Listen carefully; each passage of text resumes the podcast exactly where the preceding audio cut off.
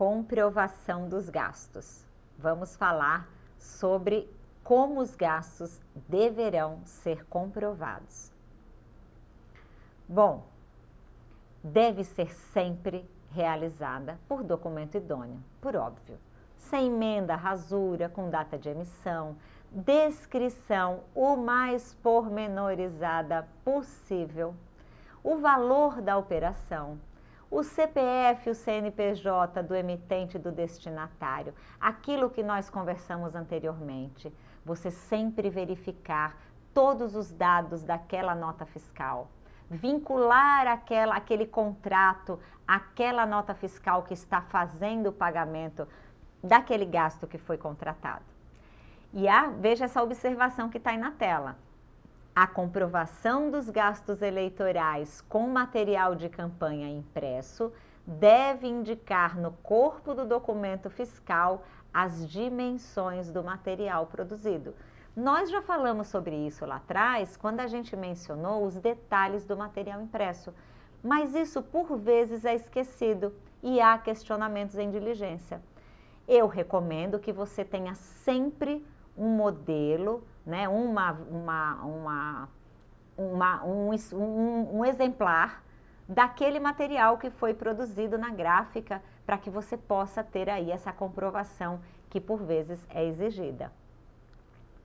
Existem outros meios de prova que a Justiça Eleitoral também vai poder solicitar. Ela vai poder pedir o contrato, o comprovante de entrega do material ou da prestação do serviço, Aí a gente recomenda que vocês fotografem o recebimento do material, que vocês filmem se achar que é adequado, vai montando o seu dossiê probatório. Vai deixando lá salvo, faça muitos backups dos seus materiais, dos seus documentos de campanha, para que se por acaso for solicitado, você possa ter ali para apresentar.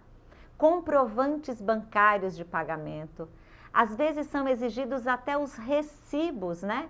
É feito o pagamento de uma nota fiscal e em alguns casos são exigidos, são exigidos recibos daquele fornecedor para aquele pagamento que ele recebeu daquela nota fiscal emitida na contratação de algum serviço ou de algum material é, que tenha sido é, preparado.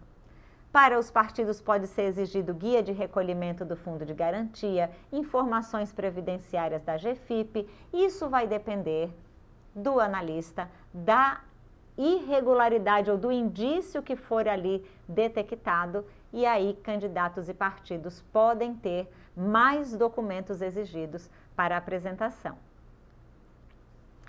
Quando for dispensada a emissão de documento fiscal, por exemplo, em locação de bens móveis ou imóveis, pode-se fazer recibos quando esses serviços são prestados por pessoas físicas. Aí é importante que nesses recibos vocês tenham a emissão, a data da emissão, o endereço, descrição, valor, CPF, CNPJ, tudo certinho.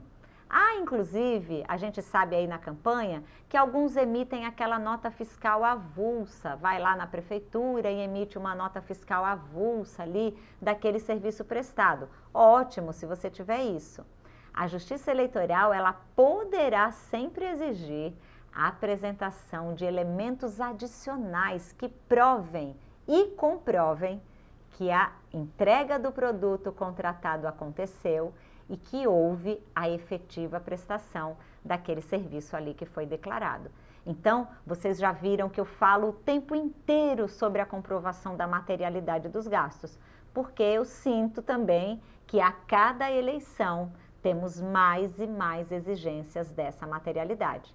Então, com essa quantidade muito maior esse ano de fundos públicos, acredito que a linha continuará sendo essa na exigência de documentação comprobatória. Então, você já sabendo disso, já se organiza e planeja aí com a sua equipe de trabalho como é que vocês vão estar atentos a cada passo, né?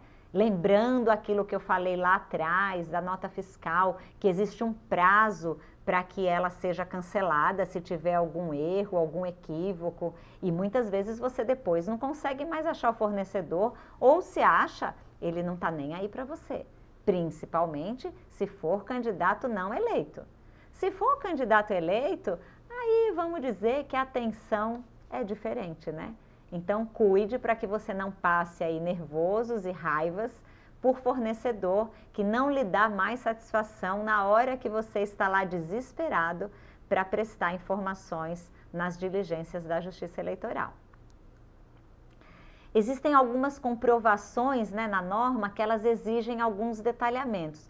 Veja que os contratos dos advogados, contadores, né, administradores financeiros entram aqui nessa comprovação dos gastos com publicidade, consultoria e pesquisa de opinião. Olha o que exige que a identificação no seu corpo ou em relação anexa de terceiros que se, tenham sido contratados ou subcontratados.